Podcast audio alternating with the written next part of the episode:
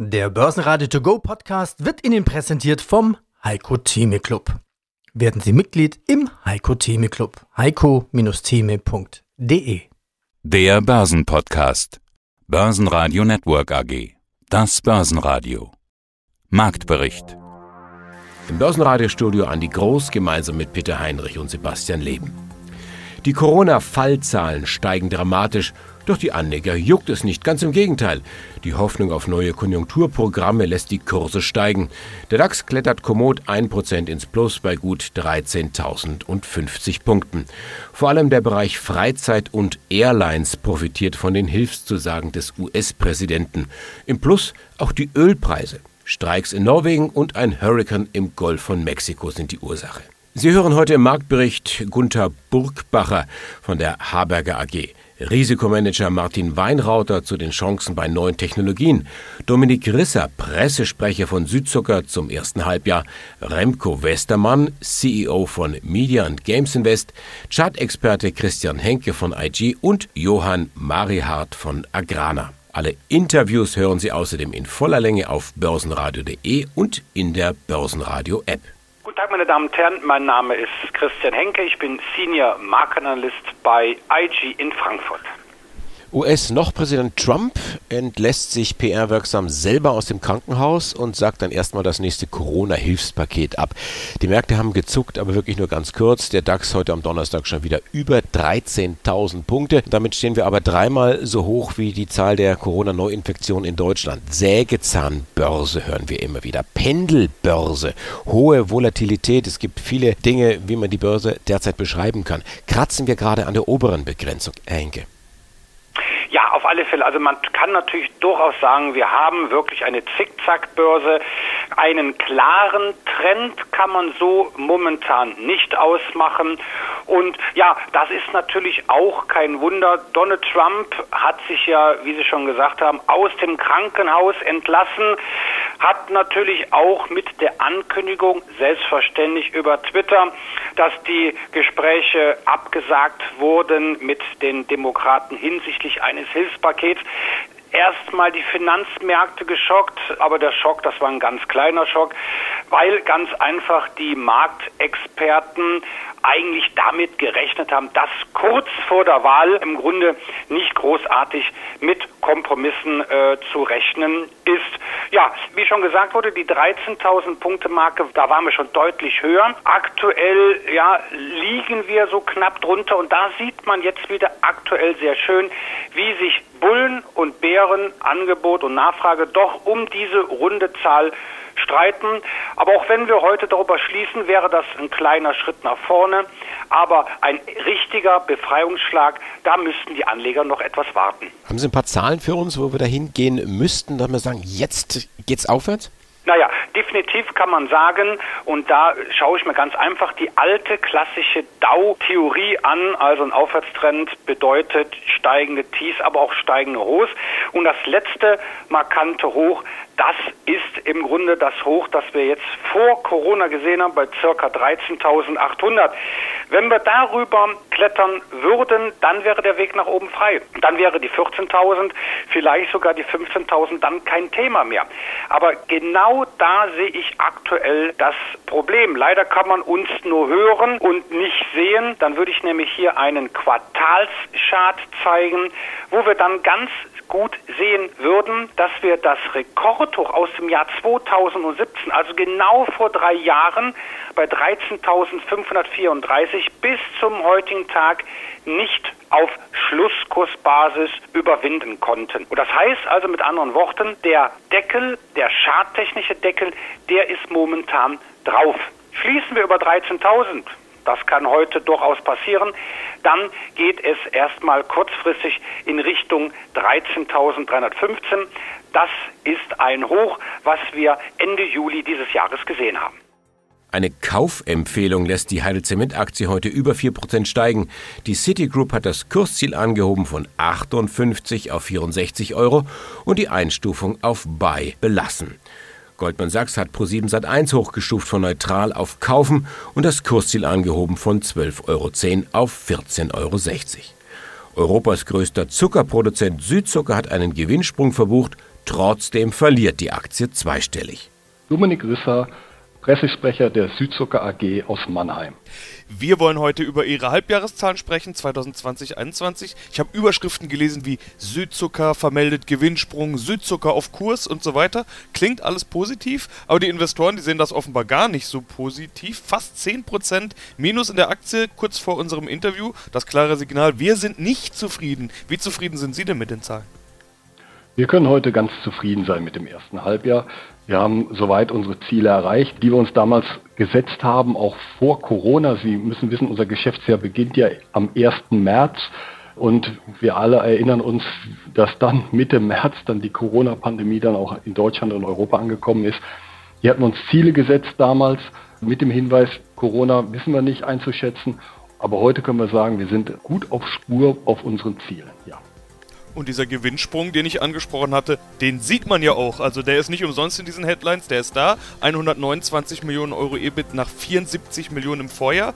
Negative Effekte werden durch positive Effekte überkompensiert, hatte ich gesehen. Spezialitäten hat sich gut entwickelt, haben wir in der Vergangenheit ja auch immer mal wieder drüber gesprochen. Was war denn jetzt am Ende ausschlaggebend? Woher kommt der Gewinnsprung?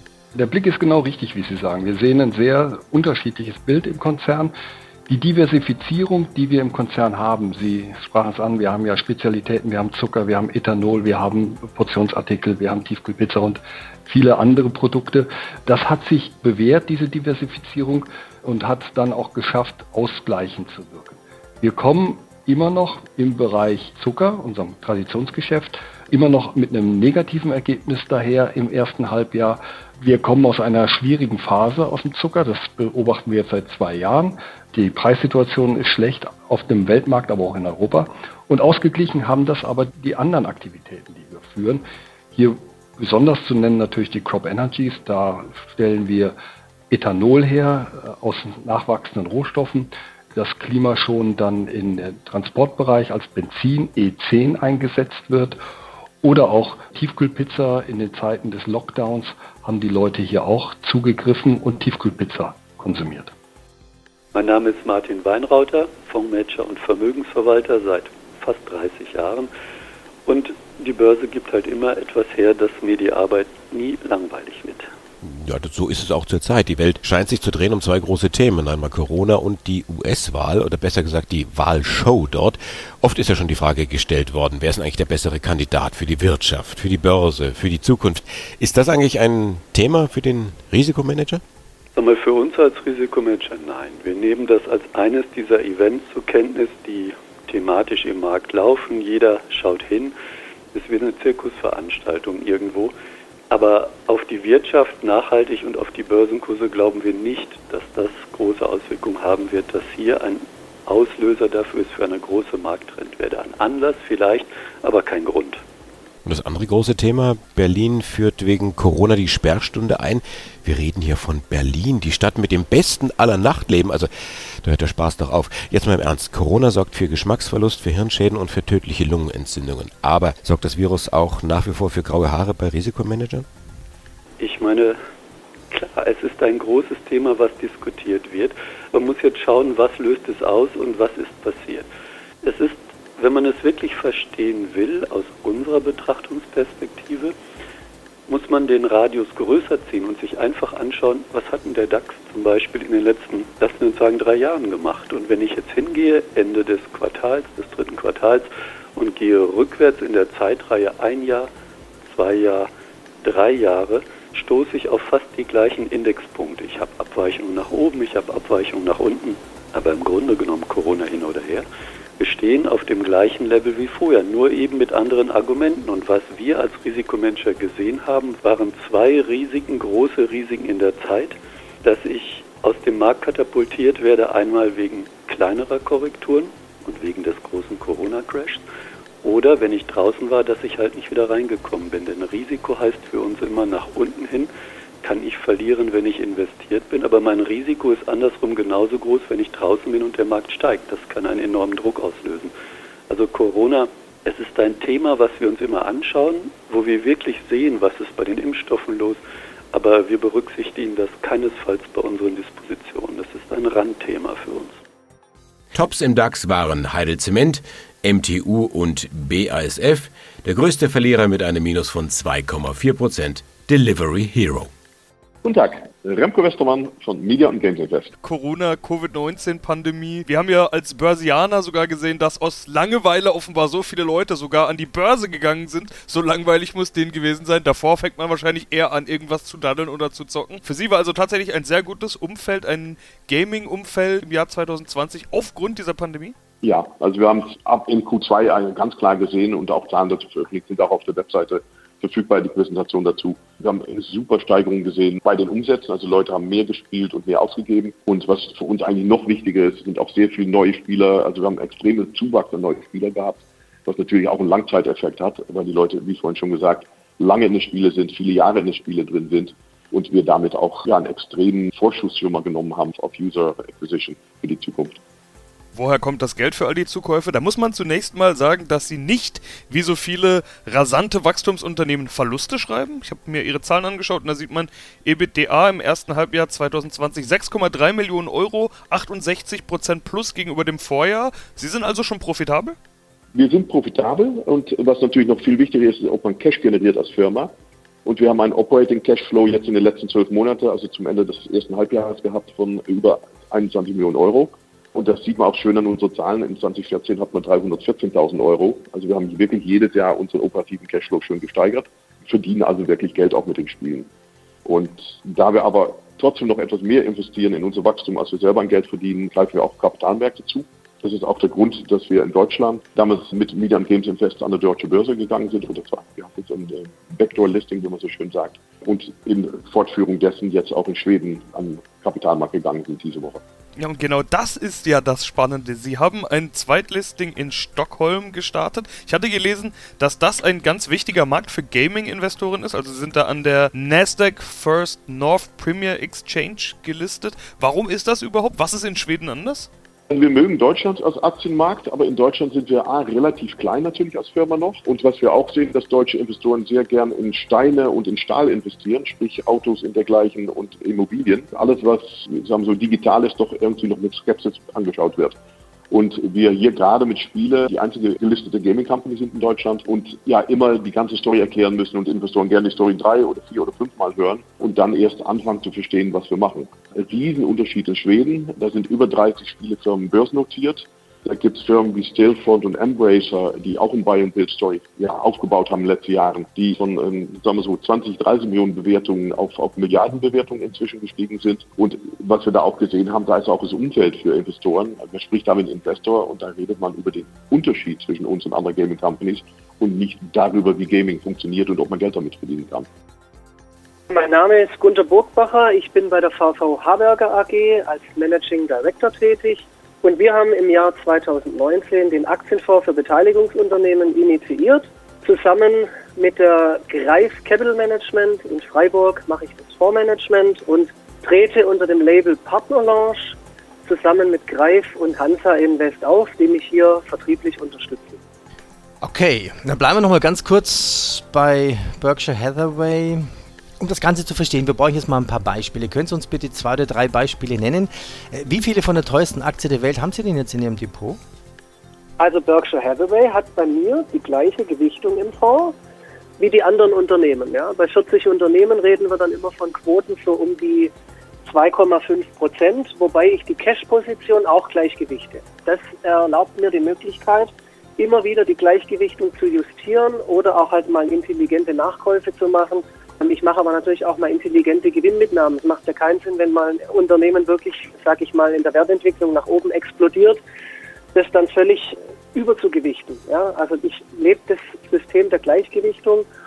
Und noch um weitere Beispiele zu nennen, neben Berkshire Hathaway Latour, ein Unternehmen aus Göteborg, ja, auch sehr, sehr spannend, Gründung 1984 bis heute über 100.000 Prozent Wertentwicklung.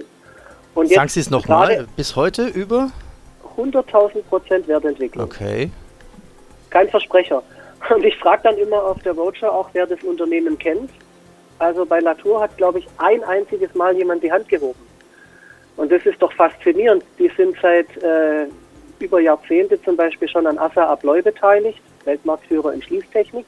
Ich glaube, damit kann jeder was anfangen, weil irgendwo mit Schließtechnik hat jeder jeden Tag mal was zu tun. Vielleicht noch ein anderes Beispiel, wir sind auch beteiligt an Tomra. Tomra ist der Technologieführer bei diesen Sammel- und Sortiersystemen und beim nächsten Mal, wenn jemand eine Mehrwegflasche abgibt, dann bitte auf den Automat achten. Ist eine hohe Wahrscheinlichkeit, dass der von Tomra ist.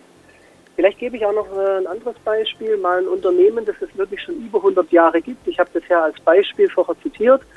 Ich, ich habe also im Fonds haben wir aktuell 20, 25 Prozent der Unternehmen, die im Fonds sind, haben wirklich über 100-jährige Historie. So wie diese Sofina aus Belgien vorher. Noch ein anderes Beispiel aus Kapstadt, Südafrika, die Nespers. Nespers gibt es auch schon über 100 Jahre, hält über 50 Investmentbeteiligungen und darunter ist zum Beispiel Tencent. Tencent ist ja der größte chinesische Internetkonzern und hier haben wir eine sehr spannende Konstellation, denn diese Beteiligung alleine, die ist deutlich mehr wert als die gesamte Marktkapitalisierung von Nespers an der Börse. Ja, mein Name ist Johann Marihat. Ich bin CEO von Agrana und wir haben heute die Halbjahreszahlen unseres Geschäftsjahres 2021 vorgestellt. Und genau die wollen wir uns anschauen. Halbjahreszahlen 2021. Stabile Umsätze mit 1,2 Milliarden Euro, Gewinn plus 7,9 Prozent. Das Statement, das von Ihnen dazu veröffentlicht wurde, besagt, dass Ihnen vor allen Dingen die Diversifizierung geholfen hat. Also das bedeutet, dass schwächere Entwicklungen in manchen Segmenten durch bessere Entwicklungen in anderen Segmenten ausgeglichen werden konnten. Wir hatten heute auch schon ein Gespräch mit Südzucker, da ist die Lage ja recht ähnlich. Herr Mariat, wie ist denn die Lage bei Ihnen? Oder als wie wichtig erweist es sich denn nun, dass Sie über so viele unterschiedliche Segmente verteilt sind? Ja, zunächst einmal, dass wir in den Nicht-Zuckersegmenten sehr gute positive Ergebnisse machen, während wir im Zucker noch negative Ergebnisse machen. Nichtsdestotrotz liegt die Verbesserung im Vergleich zum Vorjahr eindeutig beim Bereich Zucker, weil der eben nicht mehr so negativ ist, während Stärke stabil ist und wir im Fruchtbereich leicht schwächere Ergebnisse gemacht haben, insbesondere durch den Saft bedingt, also aber nicht durch die Fruchtzubereitungen. Sie sagen auch, dass diese äh, schwankenden Entwicklungen durch schwankende wirtschaftliche Rahmenbedingungen zustande kamen. Wie unterschiedlich waren die Rahmenbedingungen denn Frucht, Stärke und Zucker? Ich würde mal grob gesagt das meiste doch irgendwie in den Nahrungsmittelbereich verorten. Wie unterschiedlich waren die Rahmenbedingungen? Also grundsätzlich im Zuckerbereich die Auslöser für die dortige Situation sind natürlich noch immer die Auswirkungen des Endes der Quoten und der Preisauswirkungen da. Allerdings, wie gesagt, mit Abweichungen nach, also mit einer Verbesserung durch die geringeren Produktionszahlen. Die Flächen wurden ja zurückgenommen. Im Stärkebereich ist es durchaus auch die Papierindustrie, die derzeit weniger abnimmt, weil sie eben Corona-bedingt weniger Verpackungsmaterial produziert. Und im Ernährungsbereich ist es der Industriebereich mehr als der Retail-Bereich. Dort sind eher steigende Mengen zu verzeichnen, während im industriellen Bereich und insbesondere der, der eben in Tourismus, Hotellerie, Außerhausverzehr und so weiter liefert, entsprechende Mindermengen verzeichnet. Börsenradio Network AG Marktbericht